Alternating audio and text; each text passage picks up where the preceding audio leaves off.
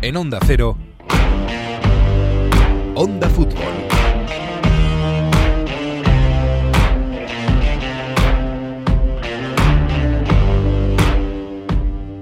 Estamos en una época diferente, eso está claro. Nuestras vidas están patas arriba y no podíamos esperar menos del fútbol, que en Europa está anticipando relevos en los campeones nacionales e incluso en algunas eh, dinastías. Dinastía es lo de la Juve en Italia, o era. Dinastía es lo del PSG en Francia, y veremos si lo sigue siendo, parece que no. Dinastía compartida, sin duda, es la de Madrid y Barcelona en España, y eso también está a punto de cambiar. Y además el que hasta cinco minutos atrás era el imperturbable Liverpool, se está cayendo del trono con estrépito. Estamos sin duda en tiempos de cambio. Lo de los locos años 20 iba muy en serio y no nos lo habíamos visto venir. Menos mal que en Onda Fútbol empezamos cada capítulo estando muy sobre aviso de los finales inesperados. En Onda Cero, A ver cómo termina, casi nunca termina en gol, casi nunca termina en gol, casi nunca termina en gol. El Messi hasta el fondo, casi nunca termina en gol. ¡Gol!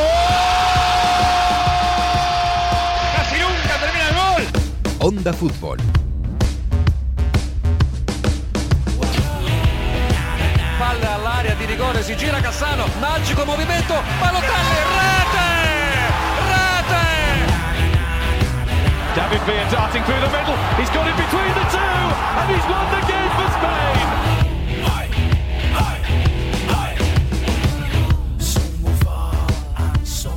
Semana 19 de Onda Fútbol, ¿qué tal? Muy buenas. Estamos mirando de reojo a todos esos cambios de campeones que parece que se están cociendo en muchas ligas europeas, en casi todas las ligas eh, eh, importantes de Europa. Y tenemos eh, alguien que no cambia, sino que permanece, que es Mario. ¿Qué tal, Mario Gago? Muy buenas. ¿Qué tal, Jesús López? Aquí estamos, ya contando los días también para que vuelva la Champions, ¿eh? queda una semana y media, y sobre todo contando los días para que vuelva San Remo, que tenemos la edición de San Remo a principios de marzo, ¿eh? ya queda menos de un mes. Que, Hay que hacer una playlist o algo, ¿eh? Eh, claro, ya sabes que voy a tener material para traer canciones de la sección de Italia aquí a final de, de- de temporada, así que estoy deseando que, que empiece el Festival de San Remo también. Bueno, pues mientras tenemos nuestro propio cambio de guardia, porque seguimos echando de menos, tampoco tanto, pero bueno, a Miguel Venegas, que sigue en sus eh, labores de crianza, eh, nosotros vamos a echar un ojo al fútbol europeo, pero antes, eh, ayer hubo la Super Bowl, eh, con sobre todo la victoria otra vez de Tom Brady, que tiene Tom Brady más Super Bowls él solo que las franquicias por, por separado, las franquicias que más títulos tienen, tienen menos que Tom Brady, pero a mí sobre todo lo que me llama la atención siempre de la Super Bowl es el show del descanso. No sé si lo viste ayer, Mario. No, yo no he visto nada de la Super Bowl. ¿Viste He visto. No, no, no lo he visto. Estaba, estaba pendiente a ver si sí que iba a salir Rosalía o no, pero bueno, No ha salido en Rosalía, solito de Weekend y de weekend, ¿no? eh, echamos mucho de menos a, a J. Lo o a Shakira, eh, yo creo. Sí, sí, sí. Yo iba con Kansas, ¿eh? Porque he visto por ahí, bueno, imágenes de Kansas, de cómo jugaban, tal, de la ciudad, un poco ir contra el mito, pero nada. No, eran los favoritos, además, ya han perdido. Pero sí es que no entiendo nada de este deporte, así que prefiero el rugby en el sentido de deportes con pelota ovalada. Así que no, no me convence. Demasiadas pausas para, para un deporte que, que se- hacen- paran todo el rato. No, no me acaba de convencer esto.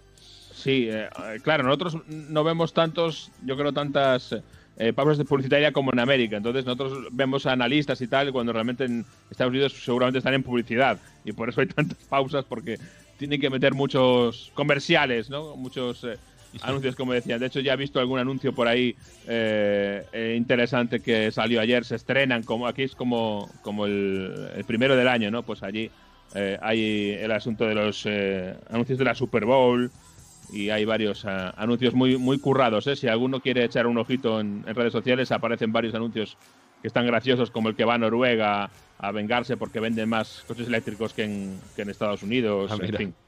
Yo lo que, claro, con la pandemia, yo tengo que reconocer que algún domingo por la noche, con el contexto de la Super Bowl, se salía, ¿no? Al típico bar eh, irlandés o no solo de deportes, a tomar unas cervezas, y era un poco un contexto para salir un domingo. Claro, pero hombre, a ver, eso, eh, eh, esa excusa siempre va, ha valido en el fútbol, en el fútbol y en el deporte, como excusa para, para salir a tomar unas cervezas, siempre está bien.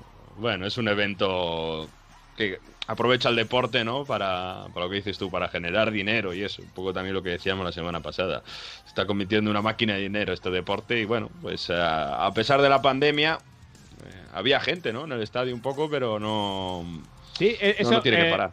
me ha gustado ¿eh? Ese, esa idea porque eh, la gente, la mayor parte del público que había eran eh, sanitarios que estaban ya vacunados, un poco a modo de homenaje a, la aportación, obviamente, y a lo que han sufrido y están sufriendo los sanitarios en esta pandemia.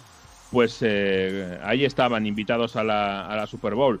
Además, con el tema de la vacunación, obviamente, pues eso añade mucha seguridad. El, el anuncio que decía eh, sale Will Ferrell, es el protagonista, es un anuncio de General Motors que quiere ir a Noruega para vengarse porque venden más eh, coches eléctricos que Estados Unidos y por lo tanto es como que les superan y al final acaba en Suecia por equivocación, en fin. Y luego Audi ha sacado un otro anuncio para, para responder al primero, o sea que está gracioso si alguien lo quiere ver.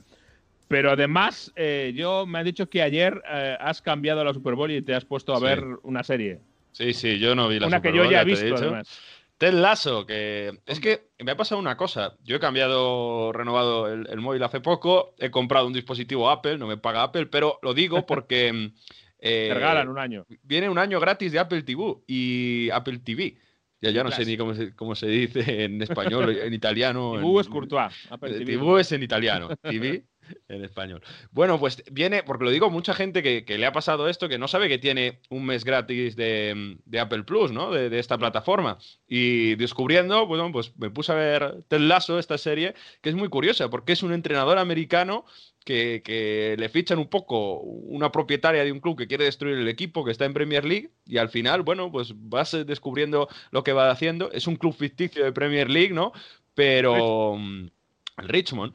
Y, pero se enfrenta contra equipos que sí que son de verdad. Está por ahí el Manchester City, el Everton, demás. Y además es que respeta mucho lo que dentro de un vestuario podría pasar, ¿no? El típico eh, capitán que ya ha vivido mil cosas, que ha ganado muchos títulos y va a la al, equipo pequeño a retirarse y, bueno, como que tiene una forma de ser muy, muy a rajatabla. El El capital jo- que menos físicamente a mí me recuerda muchísimo, lo siento, a John Terry. Sí. bueno, puede ser por lo que hace, ¿no? Después, y es verdad que al amigo Roy Kent lo veo como más disciplinado que, que Terry, pero Puede ser, es curioso. Y luego está el típico chaval que viene cedido el Manchester City, vale, a comerse el mundo, yo, yo, yo, yo, yo, y ahí entonces tiene que gestionarlo Ted Lasso. Es una comedia, pero no tiene muchas risas. Pero es un es un- una serie que, que tampoco es muy realística, pero no sé qué tiene que te atrapa, no sé si coincides. Y a mí me ha gustado bastante. Sí, sí, sí que está muy bien el- la serie, a mí me ha gustado también. No toma el fútbol desde un punto de vista eh, protagonista, digamos, sino que es eh, lo que acompaña la historia, lo que va narrando la historia, pero sí que es interesante. Y ya que estamos hablando, si alguien tiene y descubre que tiene ese año gratis de Apple TV Plus, eh, también que vea The Morning Show, que es otra Correcto. serie buenísima eh, sobre el mundo de, de los medios de comunicación, el feminismo, el Me Too, todo este movimiento que también es muy. En Estados muy Unidos. ¿no? Un matinal de Estados Unidos con Exacto. Jennifer Aniston. Eh, Exacto. Y es verdad, la, la tengo ahí pendiente, ¿eh? Así Que me ha sorprendido, ¿eh? Porque Jennifer Aniston, después de ver esa serie, es mejor actriz de lo que yo imaginaba o recordaba. O sea que me ha sorprendido para bien. O sea que perfecto. Interesante, interesante. Es que ahora, cuando se nos acaba el fútbol, como no podemos salir, pues nos Hay que volcamos a ver viendo algo. sí. Exactamente. Yo creo que nos pasa a la gente que nos está escuchando también. Eh, tiene que dividirse el día para ver Netflix, Apple, eh, HBO, todo, ¿no? Y entonces, pues es eso. A ver si dentro de poco podemos tener buenas noticias y salir a los estadios y no solo. Seguro que sí. Bueno, vamos a cerrar el eh, rincón cultural, ¿eh? este, este pequeño. Eh, Alberto Fernández nos, es- nos ¿eh? el spin-off de la cultureta. Y vamos a meternos en harina y la harina viene de Anfield y viene bastante de color azul, porque el City ganó ayer en Anfield al Liverpool y esto significa en los últimos tres años de la Premier que tenemos un campeón ya a la vista.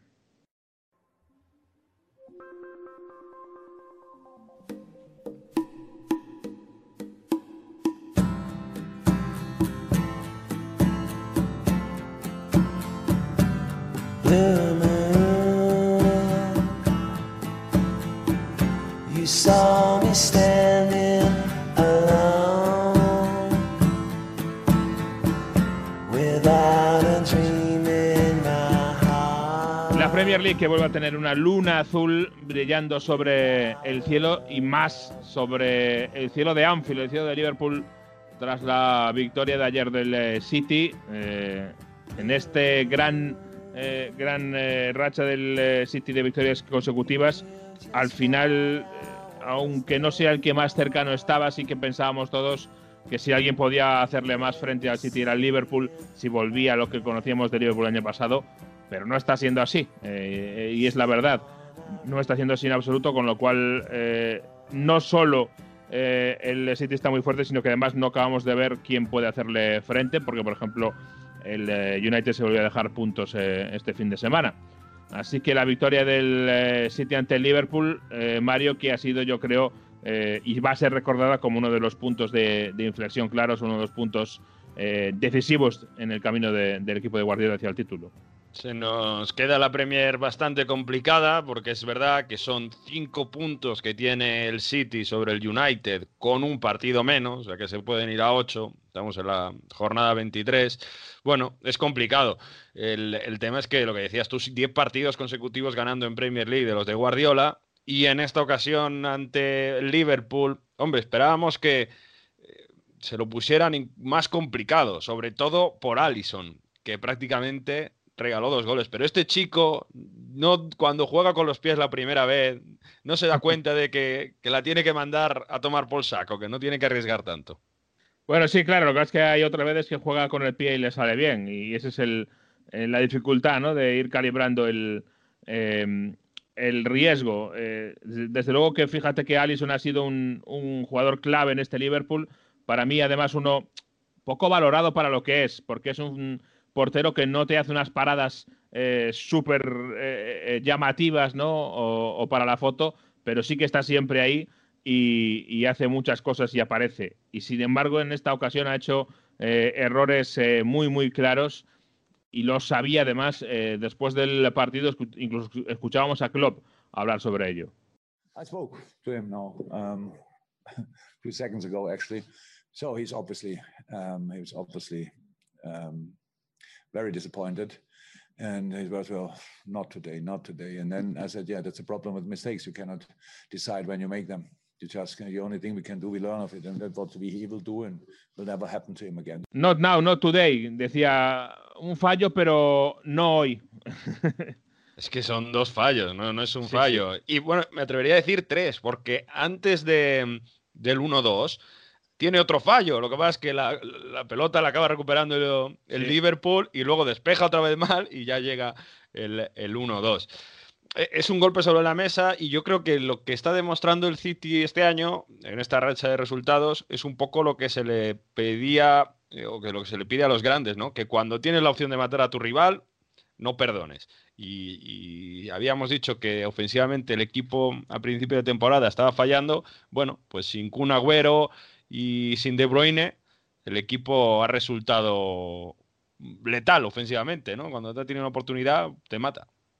Te mata, sí, está claro. Y eso es el gran cambio, yo creo, de, del City. Aparte, obviamente, durante la. Esto fue más durante el, el mercado de arreglar un poco la defensa. Ha encontrado, tras la lesión del aporte, eh, esa pareja que parece muy estable con Rubén Díaz y con eh, John Stones.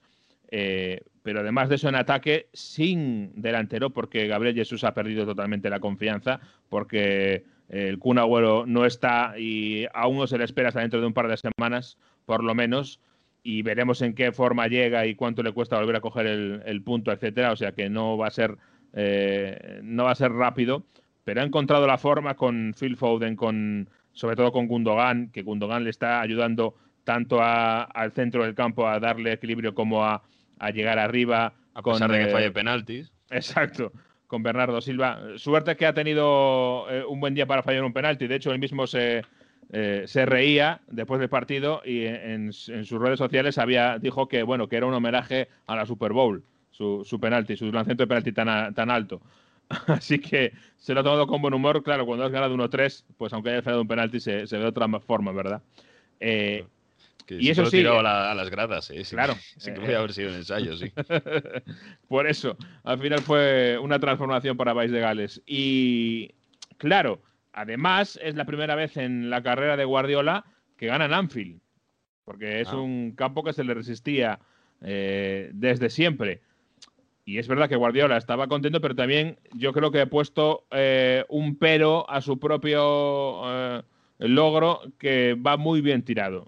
Of course, uh, I'm so proud for the guys, to be the guys who break a record for a long time. That means how difficult it is.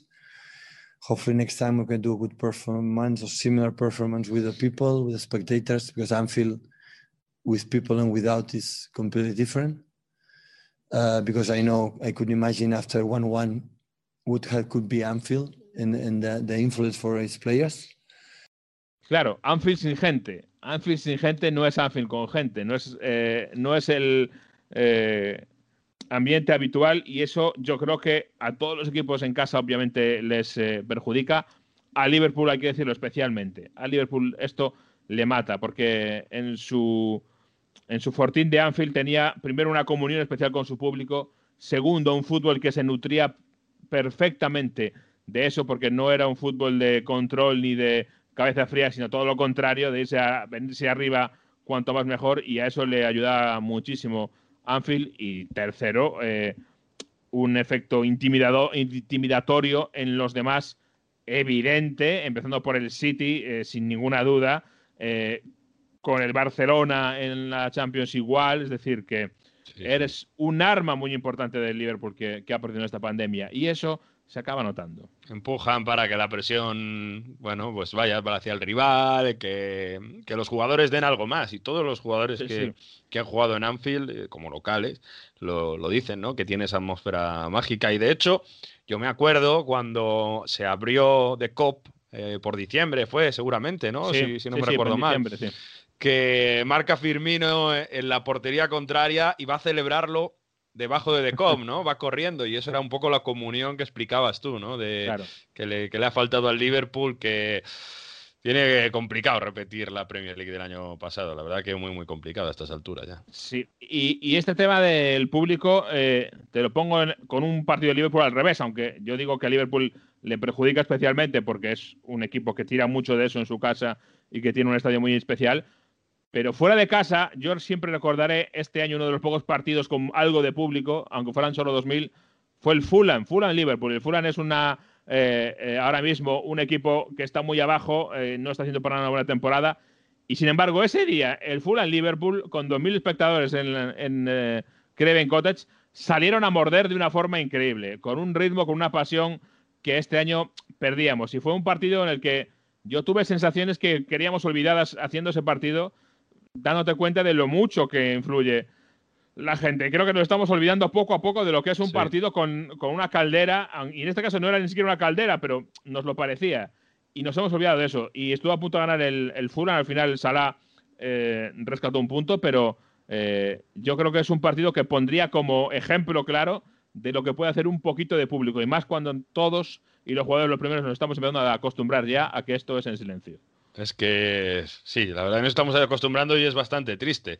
Mira, el que estaba de público en su tiempo, que he visto un tuit de Phil Foden, eh, Sí. que, que ha puesto How started y cómo está, cómo está yendo ahora, ¿no? Cómo empezó y cómo está yendo ahora. Y que estaba de público en un partido del Manchester City era Phil Foden siguiendo a, a Jovetic. De recoge aquellos- pelotas, de recoge Exacto. pelotas, no de público. Ah, mira, de, de recoge pelotas. Es que es Me- verdad, me- sí, sí, está debajo del público, correcto. Sí, me, me recuerdo una foto muy similar de, de Yago Aspas eh, en la época del Celta de Mostovoy, que también se le ve de recoger pelotas al jugador del Celta. Eh, me recuerda también otra foto, eh, no, tan, no con tanta diferencia de tiempo, pero de Héctor Bellerín en, una, en la final de la FA Cup del Arsenal en el 2014, creo que es, que, que ya, o 2015, que ya estaba como joven pero fuera del equipo y se le ve en el, en el campo cuando el Arsenal estaba recogiendo la copa y ahora siguiente la volvió a ganar el Arsenal y ya estaba Bellerín con el equipo en el, en el parco recogiendo el trofeo. O sea que sí que es una eh, foto muy curiosa. Y es que yo creo que el partido de ayer fue la graduación de Phil Foden. Vaya golazo Eh, hizo. por fin, eh, vaya golazo y vaya jugadas y, y qué bien estuvo. Y, y ese golazo en un día como el de ayer, que es el día marcado en rojo en el calendario, el día grande, ¿verdad? Cuando aparece un chaval joven es porque ya eh, yo creo que le podemos dar la gradación, se puede quitar la barretina y, le damos el, eh, el diploma. Al final, fíjate, durante muchos años Guardiola hablaba mucho de Phil Foden y yo siempre le echaba en cara lo mismo, que sí, que hablaba mucho de él y buenas palabras, pero le ponía muy poquito. Eh, cuando sabíamos que se iba a marchar David Silva, eh, Guardiola señaló a Phil Foden como su sucesor, pero le ponía muy poquito y apenas estaba jugando. Y yo no me lo acaba de creer, pero este año, este año sí está confiando en el Guardiola, está dándole más minutos, no titular indiscutible, mucho menos, pero sí está dándole minutos, por ejemplo, en Anfield. Y el partido de, de Phil Foden yo creo que ha respondido a eso y, y la verdad es que es una maravilla, lo decía Guardiola también, que es una alegría y, un, y, una satisfacción ver a un futbolista joven ir apareciendo y ir mejorando su nivel hasta este lugar. Así que yo creo que Phil Foden ya deja de ser la alternativa joven y eh, de pleno derecho es un jugador más de un ataque estelar como el de eh, el Manchester City. Y 20 añitos solo que tiene Phil Foden, el, el, referente del ataque de todo un Manchester City que va siendo camino de, de, Premier League. Por cierto, que Guardiola hizo un cambio otra vez solo, ¿eh? para que vuelvan a pedir luego los, los cinco cambios. Me acuerdo que en la ida hubo polémica, sí, sí, sí, que se quejen Klopp también del calendario y todo eso, que también solo hizo tres cambios. Bueno, eh, los, el último cambio al final. Bueno, eh, al final la, mucha polémica y en el fútbol el Manchester City se impuso también gracias a los errores de Allison. Pero Tuvieron bueno. un, un, encontron, un, encontronazo en la previa, ¿eh? Guardiola y Klopp. Curioso Correcto. porque eh, Klopp dijo aquello de que, yo no sé por qué lo dijo, porque no es verdad, pero no sé si se, se, le calentó la boca o alguien le dijo algo que no era cierto, que en enero, cuando hubo ese brote de COVID en el City, que tuvieron dos semanas libres y que, como diciendo que a partir de tener un parón, han estado más frescos para hacer esta gran racha de victorias. No es verdad, tuvieron más o menos siete días libres, pero y, Guardiola se enfadó mucho y en la previa dijo, ya le contaré yo a Klopp cuando le vea mañana a Jürgen, eh, le enseñaré un calendario para que cuente bien y cuántos días tuvo. Y decía, tuvimos COVID, tuvimos que jugar eh, con muy poquitos jugadores contra el Chelsea en Stamford Bridge, o sea que de, de ventaja nada, ¿no? Venía a decir Pep Guardiola, sin, sino todo lo contrario. Y después, durante el partido, pues no parece que eso haya tenido más recorrido, ¿no? Porque no, no, no hubo más. Yo creo que al final el fútbol eh, dejó atrás a todo lo demás. Bueno, eh, ahí está el City con esos 10 victorias consecutivas que va camino hacia una nueva Premier. Otro que mm, ha conseguido victorias consecutivas, son tres ya, es el Chelsea de Tuchel, que va cogiendo vuelo después de un inicio un poco dubitativo con un empate. Bueno, pues tres victorias consecutivas. Sí, bueno, hay que recordar que ese empate su primer partido acaba de llegar. Uh, literalmente aterrizó en Londres un martes por la mañana eh, fue presentado por la tarde eh, y, no, no, ni siquiera fue, fue, presentado. Empezó por la tarde porque fue presentado después y al día siguiente, el miércoles, tuvo que dirigir su primer partido en casa. Eh, ese partido lo empató, pero a partir de ahí tres victorias consecutivas, además sin recibir gol, que es eh, muy importante.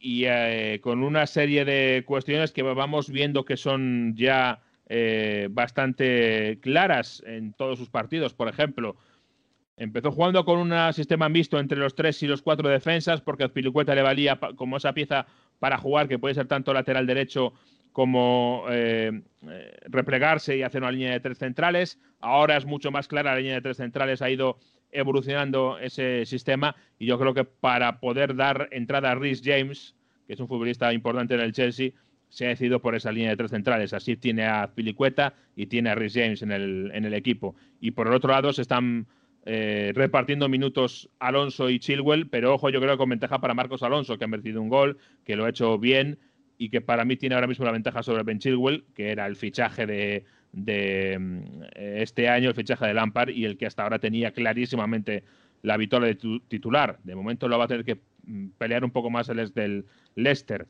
Por delante eh, va a estar ese doble pivote, por cierto, que parece definitivo que Kanté es suplente en el Chelsea. Y eso que sí. Kanté era un futbolista que anteriormente había querido fichar Thomas Tuchel, pero ahora el doble pivote con Kovacic y Jorginho está, eh, parece muy asentado y de hecho en el partido de ayer cuando sacó a Kanté lo hizo por la derecha. Ni siquiera rompió, quiso romper ni alterar ese doble pivote, lo puso a Kanté en, otra, en otro lugar. Eh, o sea que para mí es otra de las claves de este primer Chelsea de Tuchel, ese doble pivote. Y por delante, seguro, eh, Mason Mount, que en el primer día no estuvo, pero está claro que es, es el futbolista clave de este Chelsea en ataque. Es, es el timón el- del ataque del Chelsea. Y se está también ya creciendo Timo Werner, que sigue con problemas de confianza, pero eh, está encontrando sus huecos, está encontrando sus jugadas. Hizo buenas opciones eh, eh, el otro día, este fin de semana. Dio un gol, dio la jugada de del gol y además poco a poco va creciendo. Eso sí, se nota que todavía no está bien del todo porque el penalti lo cogió, lo tiró Jorginho. Antes los tiraba Werner, falló en Copa contra Luton Town y le han preguntado a Jorginho y ha dicho que bueno, que, que cuando empiecen a marcar goles normales ya hablaremos de tirar penaltis. O sea que es el, el mismo el que no quiere tirar go- Hombre, eh, penaltis todavía. Es un especialista, Jorginho también, ¿no? Falla Sí, muy, muy pocos. Sí, Incluso también en la selección italiana es el, él es el especialista. Pero bueno, hay cositas ya de este Chelsea de Tuchel que, que bueno, van gustando, sobre todo Mount, ¿no? Que, que ahí en ataque, como dices, yo creo que es la gran, la gran referencia. Pero bueno, eh, yo creo que es la gran esperanza en estas alturas para que un equipo de Londres se meta allá arriba, casi en, eh, entre los cuatro primeros en, en puestos champions, porque los demás, eh, la verdad que, bueno, el Tottenham volvió a respirar un poco, ¿no? En esa victoria en la que volvió Harry Kane, pero el Arsenal volvió a perder, los equipos de Londres que no, no acaban de, de levantar el vuelo. Ahora mismo, si, si se acaba ahora la liga, si se suspende y se da por concluido, Londres no tiene equipos en Champions League. Eso está claro y eso es eh, muy, muy llamativo. Y ojo, porque el Chelsea se está acercando, está solo a un punto de, de meterse en Champions League, pero está a un punto del Liverpool. O sea, ojito con el Liverpool, que a lo mejor tiene que en estas semanas mirar un poco más hacia abajo que hacia arriba y más que pensar en el primer puesto, que lo tiene complicado, tiene que pensar en que no le quite nadie el top 4, porque está de cuarto y solo tiene un punto de ventaja sobre el Chelsea, sobre el West Ham eh, United, que son quinto y sextos. Por detrás, como dices, viene el Arsenal, aunque ya más lejos es otro de los equipos que por tamaño y por nombre, eh, junto al Tottenham, tiene que eh, aspirar a ese top 4. O sea que Liverpool, que se ande con ojito, a un punto el Chelsea, a cuatro el Tottenham, un poco más lejos a ocho el Arsenal. Mucho cuidado para el equipo de Jurgen Klopp, porque ya si no ganar la liga nos parece una decepción, no meterse entre los cuatro primeros sería increíble. Y el Tottenham que va ganando con eh, Harry Kane vuelve a funcionar, el equipo de Mourinho que aún así estaba en la zona alta, estaba incluso pensando en si podía pelear por la primera plaza y muy pronto se ha visto que no y que su pelea es otra vez por el cuarto puesto. Otra vez el, el top 4 vuelve a ser una pelea eh, dificilísima. Está el Leicester, ahí es el único entre comillas, que se cuela eh, de fuera del top 6. El año pasado también estuvo ahí casi todo el año y al final se quedó fuera, hay que recordarlo. Vamos a ver si este año el equipo de Brendan Rodgers se mantiene ahí. Si se mantiene, eh, significa que la mitad del top 6 se queda fuera de la Champions. Y eso es muchísimo decir, ¿eh? Bueno, bueno. O sea que de entre Liverpool, Chelsea, eh, Tottenham y Aston Villa, eh, solo uno puede entrar. y es, es increíble, pero es así. Eh, y como digo, el Arsenal lo tiene más difícil, pero entre Liverpool, Chelsea y Tottenham eh, puede haber tortas. Ahora mismo, como digo, están en cuatro puntos, en tres puntos. Sí, es que estaba viendo los últimos resultados del Liverpool en Anfield, ¿eh? Tres derrotas consecutivas en casa y cinco partidos sin ganar, que ah, tiene que, vamos, con Klopp eso seguro no ha pasado y yo creo que tenemos que ir a épocas donde el Liverpool estaba subiendo una gran crisis para que se repitieran esos números y, y bueno, eh, eh, iba a decir, el Everton no está tan lejos del Liverpool, ¿eh? Porque están a, a tres puntos y con un partido menos, no, con dos partidos menos. Sí, O sea que ojo a Ancelotti, ojo con ahí Calvert Levin, que volvió a marcar el otro día, salvando un punto contra el Manchester United, que lleva los mismos goles que Bruno Fernández, Calvert Levin, tres por detrás de Salah, la lucha por, por el máximo goleador. Así que, bueno, tenemos una Premier um, que sí que es verdad que por el título parece casi decidida, por los, por los puestos de Champions va a estar muy, muy entretenida. Es que fíjate, es que desde 2019 el Liverpool había perdido en casa solo dos empates. Hasta el 27 de diciembre del 20, en el que ahora acaba de encadenar dos empates y luego tres derrotas consecutivas. Es decir, en dos años dos empates y en estos eh, eh, últimos cinco mes. partidos, sí, desde el 27 de diciembre, dos empates, tres derrotas. Eso en casa.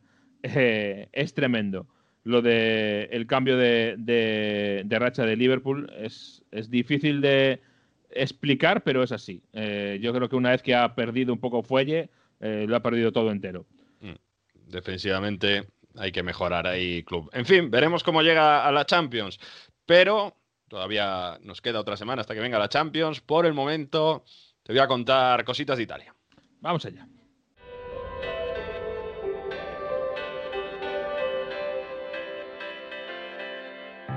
Quando tutta questa sabbia finirà, il sole esploderà come tutte le stelle. Don't worry, don't worry.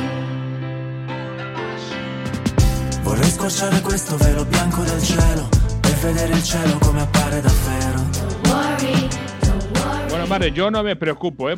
porque me lo dice la canción, que no me preocupe, pero ¿qué es esto? Esto es Bundabas, un grupo de origen puliese, de la Puglia, entre las provincias de Brindisi y Leche. Y está muy bien, es una nueva canción que han sacado justo en estos días y como siempre que sacamos aquí una canción, eh, ya verás cómo lo va a petar en la lista de éxitos de Italia. Don't worry, no te preocupes. Y tiene una cosa que ahora vais a escuchar que dice, bueno, eh, yo tengo esperanza y una de las cosas que, que me hace tener esperanza es que un niño guarde los goles de la Serie B. O sea, que mire los goles de la segunda división italiana. Mira, escucha.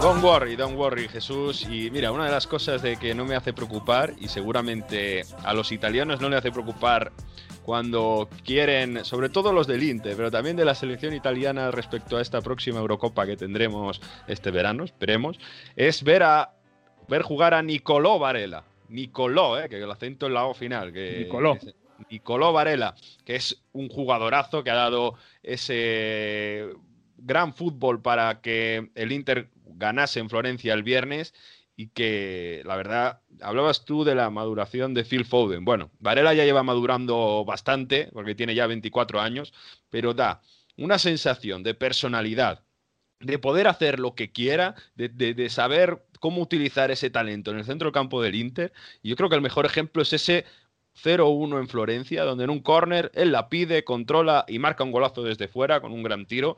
Y es que es un chaval eso, que luego marca y no lo celebra tampoco como si hubiese hecho, bueno, una cosa normal de todos los días. Estoy ayudando a que el Inter gane el Scudetto, con Conter gritando al teléfono en la grada, no sé si habéis visto esa imagen, pero es tremenda.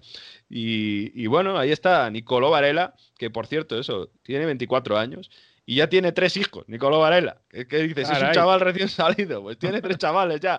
Yo no sé cómo lo hace, pero bueno. Es un, bueno, sí sabemos cómo lo hace, pero Roberto Carlos en potencia. Yo si tengo que explicar cómo lo hace Mario, mal vamos, pero, pero va, va camino de ser Roberto Carlos, ¿eh? Ojo, ojo con este hombre que promete. Tiene esa cara de chaval y, y luego, pues mira, ahí tiene luego que cuidar a tres, a tres diablillos, en fin. Que no lo escuche Miguel Venegas, que se pone celoso. Que se pone a ello, ¿no?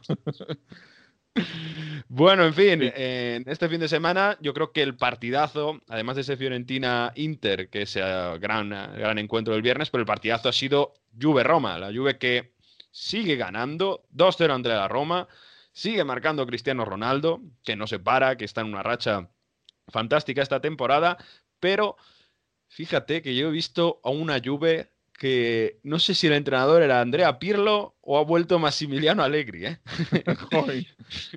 Y es que eh, lo, lo digo por cómo ha gestionado el partido, ¿no? Porque mm, eh, nos teníamos acostumbrados a, con Sarri sobre todo, y la primera etapa de Pirlo, que se iba mucho más a por el partido, no se gestionaba tanto el resultado, y esto ha pasado un poco porque dejaron jugar a la Roma, una Roma en la que había tres defensas centrales bastante jóvenes, con Ibáñez, con Cumbula, con, con- gente que, que sí que pecó un poco de inexperiencia, dejando a Cristiano Ronaldo ese gol, con una Roma que intentaba jugar al fútbol, con Gonzalo Villar, que tiene muchas cosas buenas, el ex del Elche, con Cristante ahí en medio, con Beretud, gente que toca bien el balón, y la Juve no se quiso meter en esa guerra. Yo dije, bueno, tú ten la pelota, que nosotros nos juntamos bien, y cuando tenemos la ocasión, ¡pum!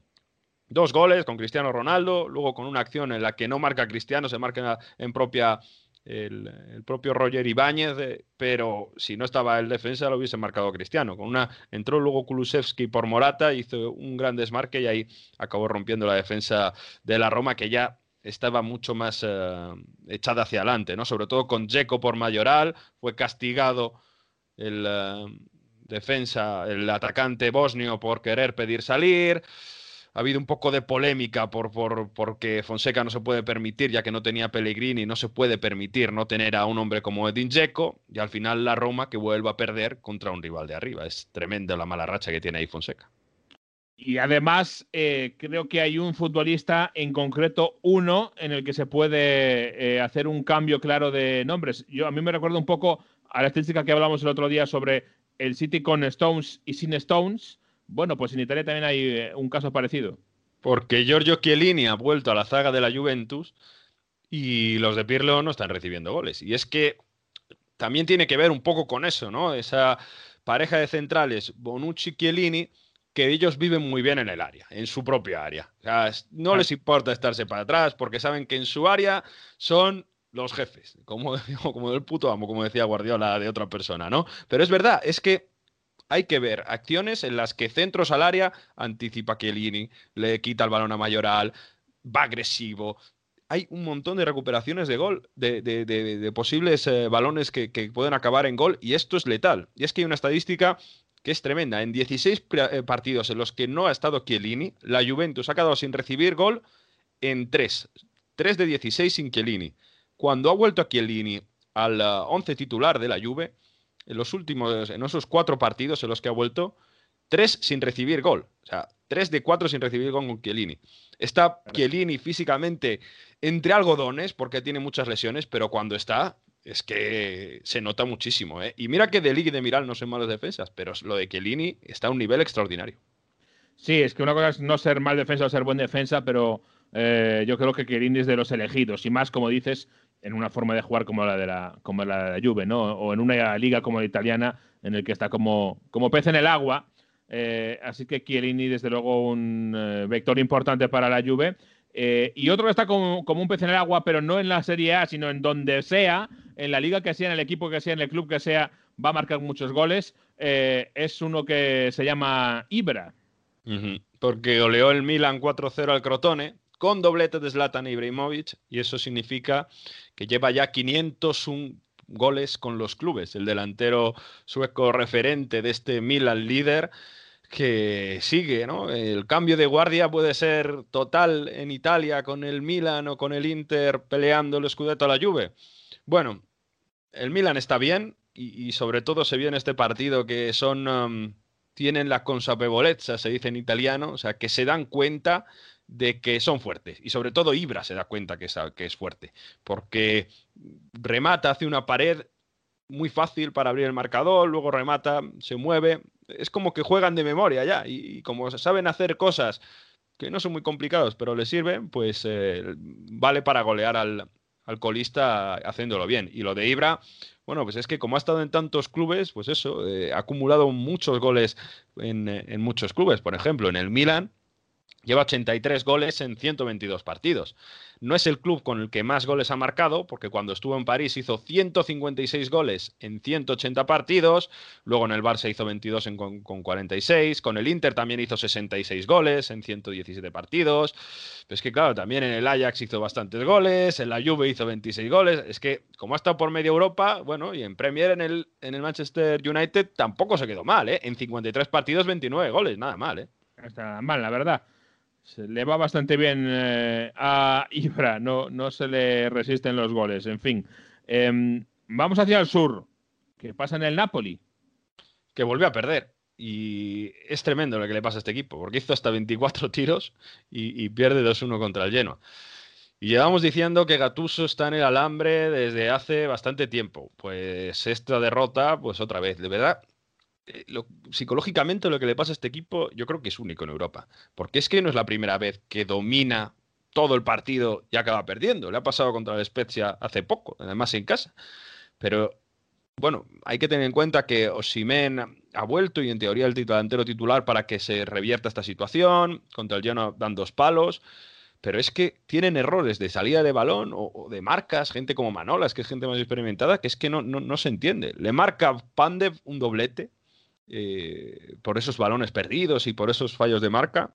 Y luego, de verdad que tiene oportunidades para acabar 2-5. ¿eh? Es que son 24 tiros, algunos de ellos muy claros, pero no hay manera. ¿eh? Y el partido lo hace totalmente el Napoli y solo logra marcar en una acción de un disparo de Politano que se, que se saca de ahí. Y, y la sensación es eso de bloqueo total psicológico de este equipo que Gatuso no está logrando revertir. Y esto ya sabemos que De Laurentiis está muy, muy cabreado eh, con la forma de llevar de- del equipo de, de Gatuso. Y como acabe perdiendo las semifinales de Coppa Italia, que tiene ante Atalanta 0-0 en la ida, luego tiene la Juve este próximo fin de semana, pues se puede precipitar su caída. Y sabemos que De Laurentiis ha llamado a Benítez ya para ver si puede acabar la temporada. Lo ¿Qué me dijo, lo dijo Edu, Edu Esteve más o menos que, que podría darse. Bueno, pues que no le sorprenda a nadie que en una semana haya un cambio clamoroso de entrenador. En fin, eh, son días complicados para el Napoli y como vayan las cosas mal, se puede precipitar el, el cambio de entrenador. ¿eh? Bueno, y no estando el Napoli donde le esperábamos en esa zona alta de la tabla, resulta que hay eh, otra gente que está colándose ahí. Y es muy curioso porque en el cuarto puesto tenemos un empate a todo, o, a casi todo. Eh, la Roma y la Lazio tienen 12 victorias, 4 empates, 5 derrotas y diferencia de goles de más 9. Los dos están empatados en todo eso. Es una clasificación ahí provisional entre Roma y Lazio, donde todavía se mira el golaveraje individual, porque en el duelo individual que han tenido hasta la fecha, la Lazio fue muy superior, goleando a la Roma 3-0. Y es un poco el, eh, el ejemplo de que la Lazio va para arriba y la Roma va para abajo. Porque en esa derrota contra la Juve lo hemos visto como no acaban de salir las cosas bien y la Lazio lleva una racha bastante buena. Ganó en Bérgamo contra el Atalanta, este fin de semana 1-0 con gol de Immobile contra el Cagliari. Luis Alberto, que se ha recuperado en tiempo récord de, de una, de, una operación. Eh, Ahora lo escucharemos a Simón Inzaghi que lo explica. Está tirando para arriba y sobre todo es curioso cómo la Lazio, cuando ha acabado ese eh, periodo de fase de grupos de Champions, la Lazio que tiene que jugar contra el Bayern en Champions, pobrecita, esperemos ahí a ver cómo compite, pero en, ese, en este periodo de tiempo se ha recuperado muy bien y, de verdad que estamos viendo ese equipo que hace buen fútbol, con buenos, eh, tiene minutos de buen fútbol y que viene empujado por un entrenador que es tremendo, porque se queda fónico todos los partidos, pero al punto de que es que no se le no puede ni hablar en las entrevistas después del partido casi. Fíjate cómo explica lo de lo de la operación de Luis Alberto, Simón Inzaghi después de este Lazio Cagliari porque casi ni se le oye por lo fónico que está.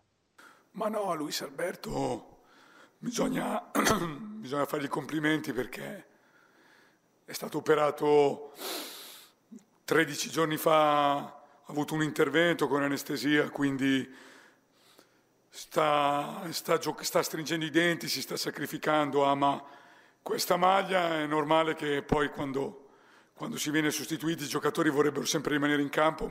Bueno, que se tome un Estrefen por lo menos o dos, ¿eh? El pobre In- Inzaghi, ¿eh? Que, que se le escucha mal. Y aquí lo que explica es que Luis Alberto, que ha tenido una operación de apendicitis, en la que tuvo que estar sedado y todo esto, bueno, pues jugó contra el Atalanta, fue determinante. Jugó contra el Cagliari, a pesar de tener un montón de problemas. Quiere jugar siempre Luis Alberto. Y, lo ha hecho muy bien. Se, fue cabreado porque le cambió, pero dice, joder, no te cabrees, si es que has tenido una operación hace nada, tengo que suministrarte, que encima dentro de nada vuelve la Champions, pero está muy bien Luis Alberto en esta Lazio. Yo creo que si jugase en otro equipo Luis Alberto al nivel que está, se le llamaría bastante más para la selección porque lo merece. Puede ser, si no te digo que no. Es verdad que el jugador que, juega afuera a veces tiene bastante menos eh, resonancia. Eh, y hay una noticia que a mí me tiene un poco mosqueado, ¿eh? porque a mí, eh, tengo que decirlo, me encanta La Spezia. La Spezia es la ciudad.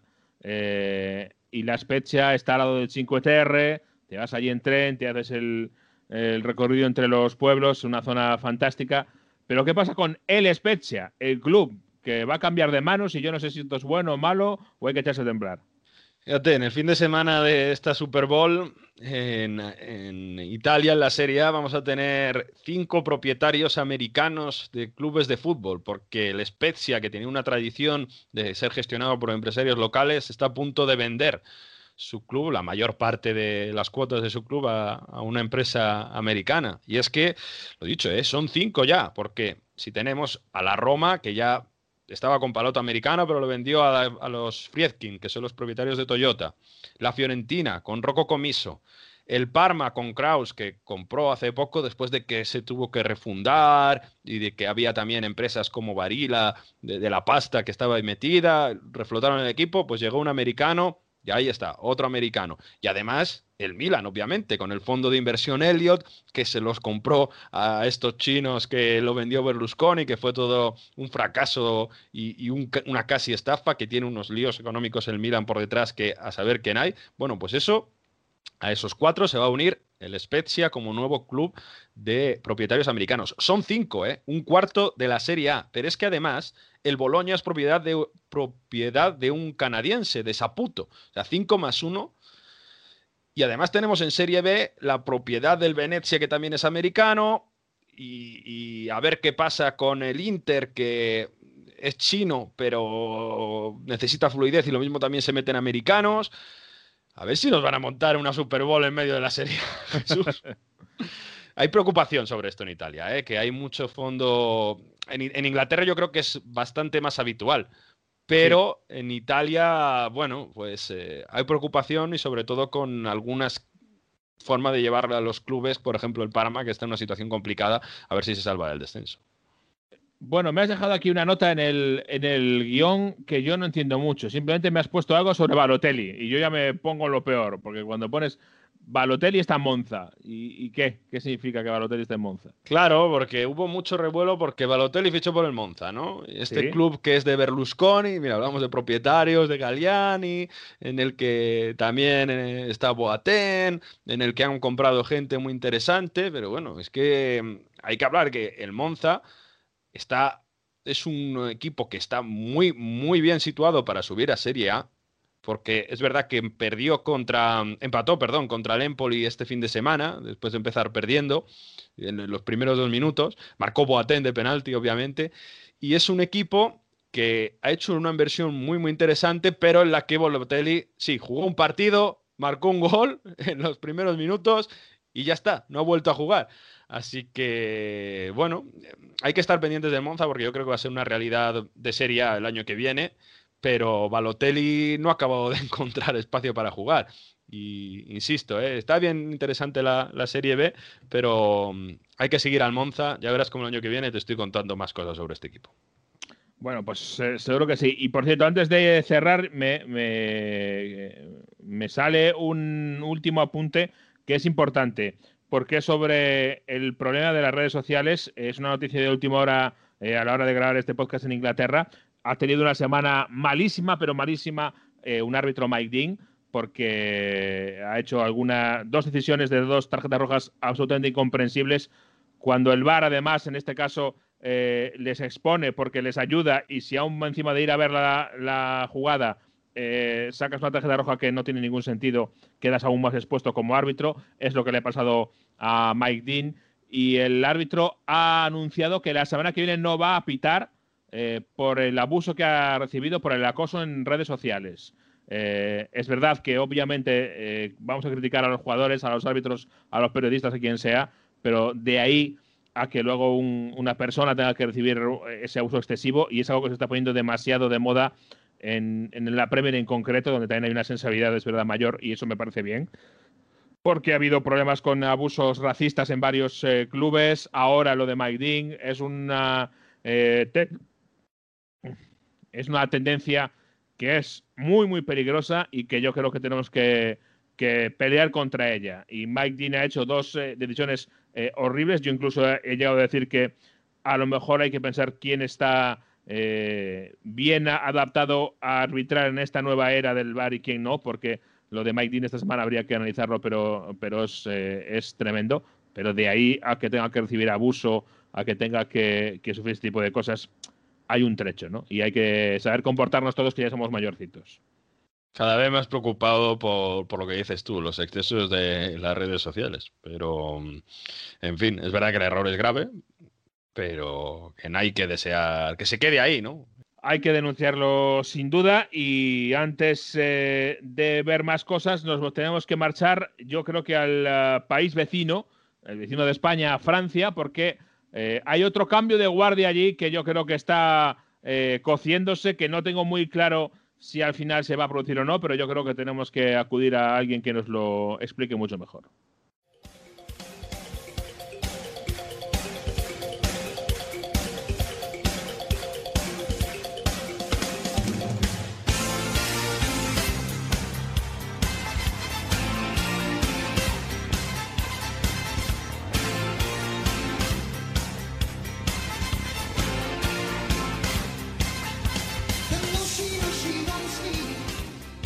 Bueno, pues nos acercamos a Francia esta semana, nos acercamos a la Ligue 1. No sé si lo pronuncio bien, pero por lo menos lo intento. Oye, oye el, el esfuerzo Bien, también, bien. también da puntos, ¿no?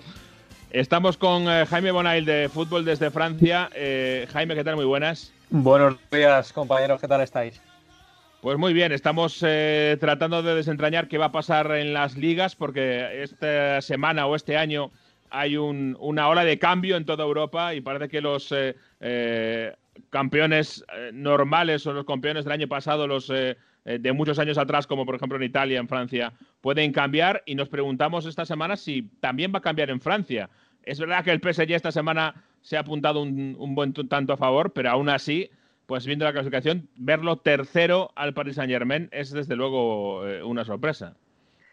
Pues sí, la verdad es que es sorprendente, pero a los que nos gusta el fútbol francés sin duda nos agrada, ¿no? Nos agrada Sí, ver un poco de, de competitividad, ver al Lille el primero, el Lyon, está el Mónaco, defenestrado el año pasado, ahora en cuarta posición a tres puntos de, de- del PSG. Y sinceramente yo no sé hasta cuándo va a durar esto, pero de momento lo que se ve es que tanto el Lille como el Lyon no están fallando y llevan unas rachas de resultados bastante importantes. Y es que cada uno de ellos solo ha perdido dos, dos encuentros en lo que llevamos de, liga, cosa que no ha hecho el PSG, que ha perdido cinco. Se ha dejado puntos, eh, bueno, el, el- mes pasado el, ante, el, ante el perdió 3-2, unos puntos que creo que si quiere ganar la liga no se debe dejar.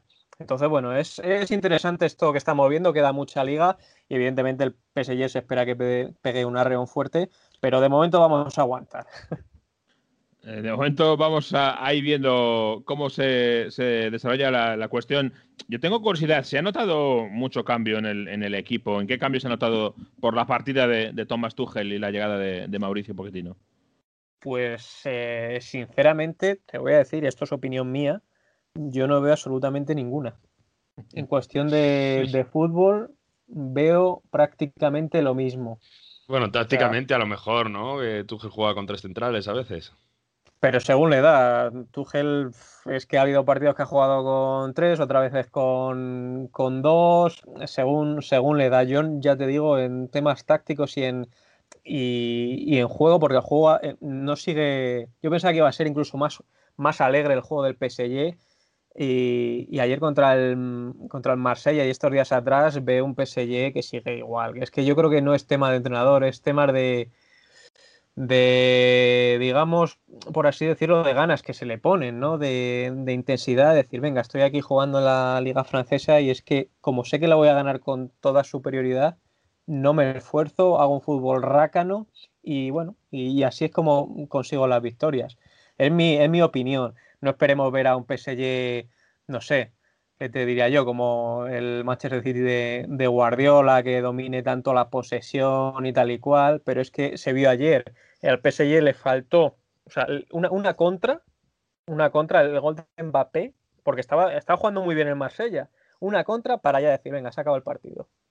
Y es que fue así, o sea, el PSG aprovecha los errores de, de los demás. Y el Marsella, evidentemente, bueno, es un equipo que está, que está en horas muy bajas, pero, pero realmente quiero verle contra el Barcelona, estoy deseando verle contra el Barcelona porque yo pienso que, que vamos a ver el mismo PSG de estos últimos años, que va a sufrir, que va a sufrir.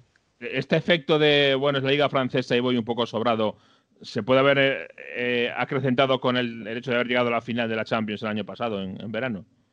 Puede ser, puede ser porque ha habido una relajación. Evidentemente, el llegar a la final de la Liga de Campeones, aún no ganándola, te permite relajarte. Decir, joder, vale, bueno, no se ha ganado, pero hemos cumplido un objetivo que ha sido llegar a la, a la Liga de Campeones, que es el objetivo principal de, de los cataríes. Entonces, bueno, pues sí, eh, llegando a la final de la Champions, ahora el objetivo es ganarla. ¿Qué pasa? Que la liga, pues bueno, pues la tienen en segundo plano. Ayer se vio que a Neymar pues le, le dejan en el banquillo, le sacan solo 20, 20 minutos, evidentemente viendo eh, que, el que partido de. Barcelona se acerca y viendo también lo que había pasado en, anteriormente con Álvaro y demás. Y si os fijáis en el partido de ayer, la primera entrada de Álvaro a Neymar casi se le lleva por delante. ¿eh? O sea, y se, bueno, tuvo que salir lesionado Álvaro incluso. O sea que fíjate si le llega a preparar alguna, eh, la que se lía, ¿no? Pero bueno, por eso te digo que ahora la Champions es la prioridad absoluta del, del PSG y cuando se eliminen de la Champions, evidentemente, pues se centrarán al máximo en la liga, porque perder la liga también es un, es un fracaso. Para mí es el mayor fracaso del PSG ahora mismo. Oye, y ha- hay aquí una duda y vamos a hacer un crossover aquí entre Francia e Inglaterra porque tenemos el caso de eh, Neymar y los cumpleaños de su hermana famosos, ¿verdad? Que este año otra vez vuelve a haber eh, problemas con esto. Porque hay otro caso parecido en, eh, en Reino Unido, en la Premier. Resulta que Christian Pulisic, el futbolista americano más famoso, el fin de semana de la Super Bowl no estaba con el equipo ayer, con el Chelsea, y había un poco de mosqueo, porque el año pasado, el fin de semana de la Super Bowl tampoco estuvo. Y no hubo ningún anuncio de, de lesión, nada parecido. Eh, leo por aquí Thomas Tuchel lo que dice: tenía algún problema familiar que resolver. La Sí. familia siempre viene primero. Es familiar de Ay, Tom Brady. Me, suena, me suena mucho, ¿no? Me este suena. de los problemas familiares, ¿no? En el Sí, PSG sí. ha habido muchos problemas familiares, sobre todo en Navidades, ¿no? Recuerdo a Neymar, el propio Cavani, bueno, todos los sudamericanos siempre venían un poquito más tarde, ¿no? Se les permitía venir un poco, regresar de las vacaciones un poquito más, más tarde y siempre se ha, se ha alegado problemas familiares. En relación a los cumpleaños, el otro día fue el de, el de Neymar, Ahora la, la excusa que puso el PSG o Poquetino, que es también un poco el centro de la, de la polémica estos días, es que bueno, que, que tuvo una gastroenteritis. Que por eso el no día se después de su cumpleaños. El día después de su cumpleaños. Bueno, eso, eso me lo creo per- perfectamente, ¿eh? Ojo. Bueno. No- me parece Ya. muy probable que tenga una gastroenteritis. A ver, o sea, o sea, pensemos que es una gastroenteritis. O sea, Claro, entonces abres ahí un abanico de posibilidades. ¿Por qué tuvo una gastroenteritis? ¿Qué pasa? ¿Se, se, se excedió en la Algo- celebración? algo de resaca. ah, ah, el, el hielo, Resaca, hielo eh, en mal estado. o bien eh, fue una excusa para librarse de jugar el clásico. Porque claro, si tú dices que estás enfermo, ah, pues mira, pues te reservo, te saco 20 minutos y ya, ya me libro. Pero evidentemente no vas a decir, no, Neymar eh, no juega porque tenemos miedo a que los jugadores del Marsella le lesionen. Y en Francia, ¿qué se ha dicho sobre esto? O sea, ¿se piensa que Neymar se ha borrado? ¿El equipo y los editoriales de los equipos se han echado un poco en su contra y del París? Bueno, ha tenido que salir un poquetino a desmentirlo. O sea, sea, que el ha rumor dicho está, que no, que estaba, que estaba enfermo, que, que no pudo entrenar eh, por eso. Y, y bueno, pero claro, esto ya se venía hablando de hace mucho tiempo. En, en res- en preservar a, a Neymar para, para este partido. Por lo que pudiera pasar, y es que se vio, se vio ante el Marsella que Álvaro es que a la primera de cambio Sí. fue a por él. Entonces, claro, Muy bien no se llevan, ¿no? no, de luego que no. Eh, bueno, y de, entre los, eh, las alternativas al, al Paris Saint Germain, ¿tú cuál ves más creíble? ¿Cuál ves que tiene más opciones de realmente arrebatarle el título a los parisinos? Uf, pues me cuesta, me cuesta confiar en el Lyon, porque es un equipo que a priori está funcionando bastante bien. La verdad es que tiene unos resultados escandalosos y no tiene que jugar competiciones eh, europeas. Se, lleva, se ha estado centrando toda esta temporada en lo que es la, la Lican y de momento le veo muy, muy fuerte. El Lille, bueno, pues a ver lo que a ver lo que aguanta. El Lille es un equipo que me gusta mucho, tiene un potencial tremendo, jugadores muy muy jóvenes y no tan jóvenes como el, el turco Yilmaz, que a mí personalmente me encanta. Mm. Y Le vacunó el Milan en Europa League. ¿eh? Sí, bueno, uno- unos cuantos, unos cuantos y la verdad es que es un jugador, un delantero, vamos, de los que creo que no quedan.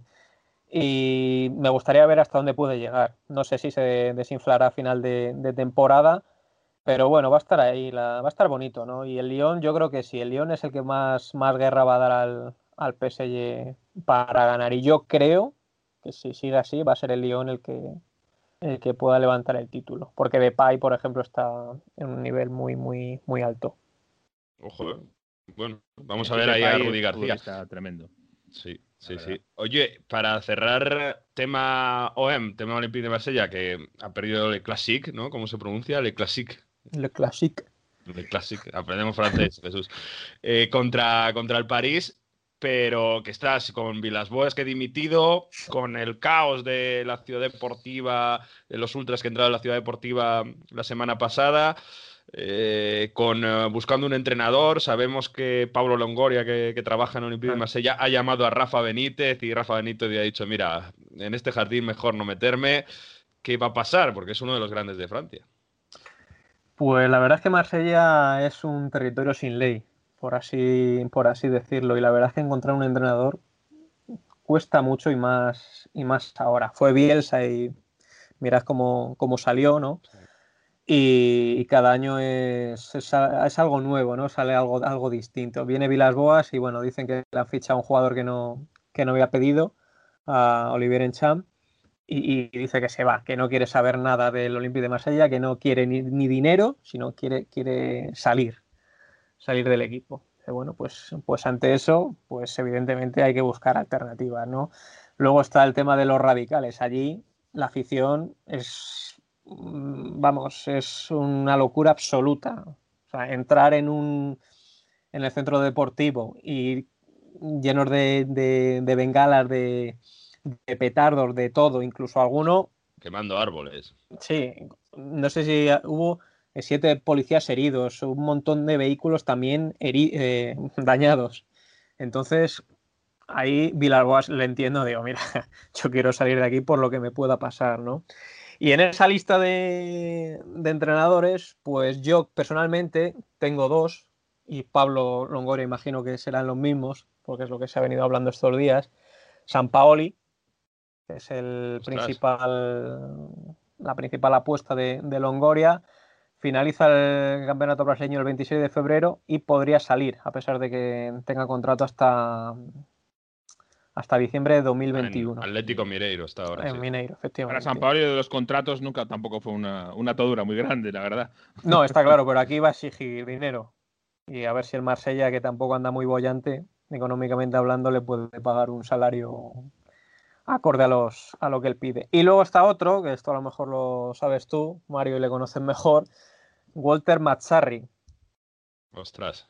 Walter Mazzarri que, que sí gustaría porque vendría de la mano de Fabrizio Ravanelli, que sería, digamos, su, su mano derecha en el, Sí.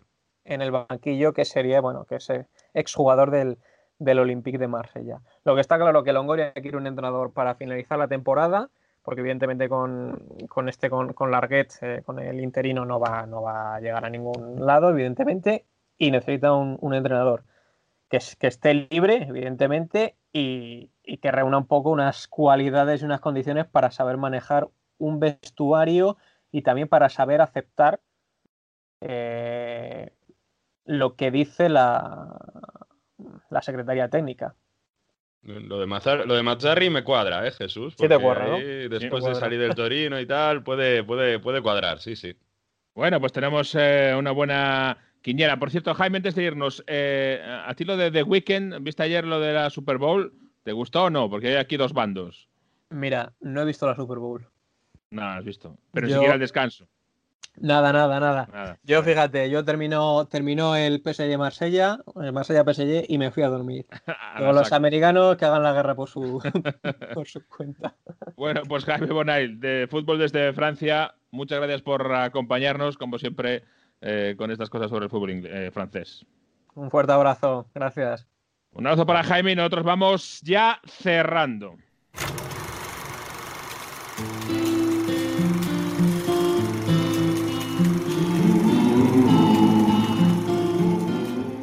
Nos queda todavía sentarnos en el pupitre para que el profesor nos imparta su lección de hoy en el curso de Historia Futbolística.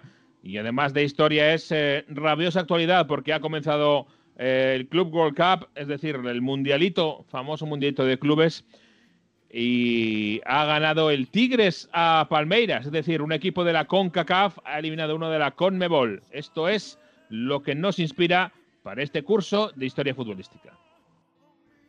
Este domingo Tigres ha pasado a la historia del fútbol mexicano, siendo el primer equipo de este país en lograr clasificarse a la final de un Mundial de Clubes, ni tampoco a la antigua final de la Copa Intercontinental. Lo han conseguido gracias a su victoria sobre el campeón de la Libertadores, el Palmeiras brasileño, en el Education City Stadium de Rayan, en Qatar, y se medirán al campeón de la Champions League, el Bayern de Múnich. Este club nació el 7 de marzo de 1960 y es uno de los equipos con más seguidores de México. Su estadio recibe el sobrenombre del Volcán y se encuentra en la ciudad universitaria autónoma de Nuevo León. Aunque ya los clubes mexicanos no pueden jugar la Copa Libertadores, el Tigres, junto a Cruz Azul y Chivas de Guadalajara, son los únicos equipos que pudieron llegar a la final del prestigioso torneo sudamericano. En 2001, Cruz Azul perdió la final frente a Boca Juniors.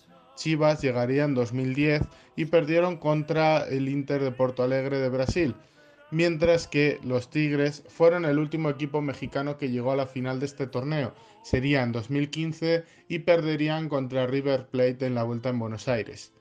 Ya los clubes mexicanos no juegan esta competición y su billete hacia la final del Mundial de Clubes lo consiguen gracias a la Liga de Campeones de la CONCACAF, el torneo de Norteamérica, Centroamérica y el Caribe. Fue fundado en 1962, pero durante unos años, de 1998 a 2016, los equipos mexicanos eran invitados a disputar también la Copa de Libertadores de América y por ello podrían entrar en la Copa Mundial de Clubes a través de dos vías. A Tigres le ha costado varios años llegar a este punto de su nueva y exitosa historia, ya cayó tres veces en las finales de 2016, 17 y 2019, pero por fin salieron campeones en 2020. ¿Conseguirá completar la hazaña y arrebatar la Copa a un club europeo? Hay que recordar de que desde que es Copa Mundial de Clubes, solamente en dos ocasiones de las 14 finales, un equipo no europeo se ha alzado con el título. El Inter de Porto Alegre en, 2010, en 2006 contra el Barcelona y en 2012 fue el Corinthians contra el Chelsea. Nunca un equipo que no fuera campeón de la Champions League Europea o de la Libertadores ha logrado levantar el trofeo. Veremos si Tigres puede ser el primero. Bueno, Mario, pues yo no sé si se nos queda algo en el tintero o no en este Onda Fútbol eh, 19. Una historia triste para, para, cerrar, pero que hay que rescatar por, um, por lo que puede ser de ejemplo para que no se repita más. Y es que si hemos hablado brevemente antes de los ataques por redes sociales y todo lo que puede conllevar, en este caso era el árbitro Mike Dean, en uh, Argentina un delantero, Santiago Morro García, ha sido encontrado sin vida con 30 años después de que estuviese pasando una depresión. Estaba siendo apartado del equipo, había sufrido coronavirus, tenía unos cambios de humor complicados y se trata de un nuevo futbolista, desgraciadamente, después del recuerdo de Robert Enke, que se quita la vida después de sufrir una enfermedad que está siendo muy extendida en esta pandemia, que es la depresión. Así que, que, esperemos que no se repita nunca más y que haya instrumentos en esta sociedad para que haya gente que, que esté en una depresión que pueda salir y no, acabe, y no acabar como Santiago Morro García. Y, que se pueda atajar a tiempo. Están muy tristes en Godoy Cruz, en Tomba, y es que era un delantero bastante importante, uruguayo. Y lo dicho, pues recordarle, ¿no? Como un ejemplo de algo que no se pueda repetir, que no se vuelva a repetir nunca más, por favor. Muy importante cuidarnos y cuidar de los que están a, a nuestro alrededor eh, y más en los tiempos en los que nos toca vivir. Gracias, Mario Gago. Un abrazo, tenemos semana importante, ¿eh? con Copa Italia, Juve Inter, un montón de cosas, así que la semana que viene lo contamos. Lo seguiremos contando, seguiremos aquí para hacerles un poquito de compañía, modestamente en este tiempito que nos toca. Volveremos. Este ha sido el Onda Fútbol 5 por 19. Hasta la semana que viene. Solo quedan 5 lunes, 5 lunes para llegar a, la primavera. ¿eh? Vamos a verlo por el lado positivo. 5 lunes que se pasan en nada. Mientras tanto, disfruten del fútbol.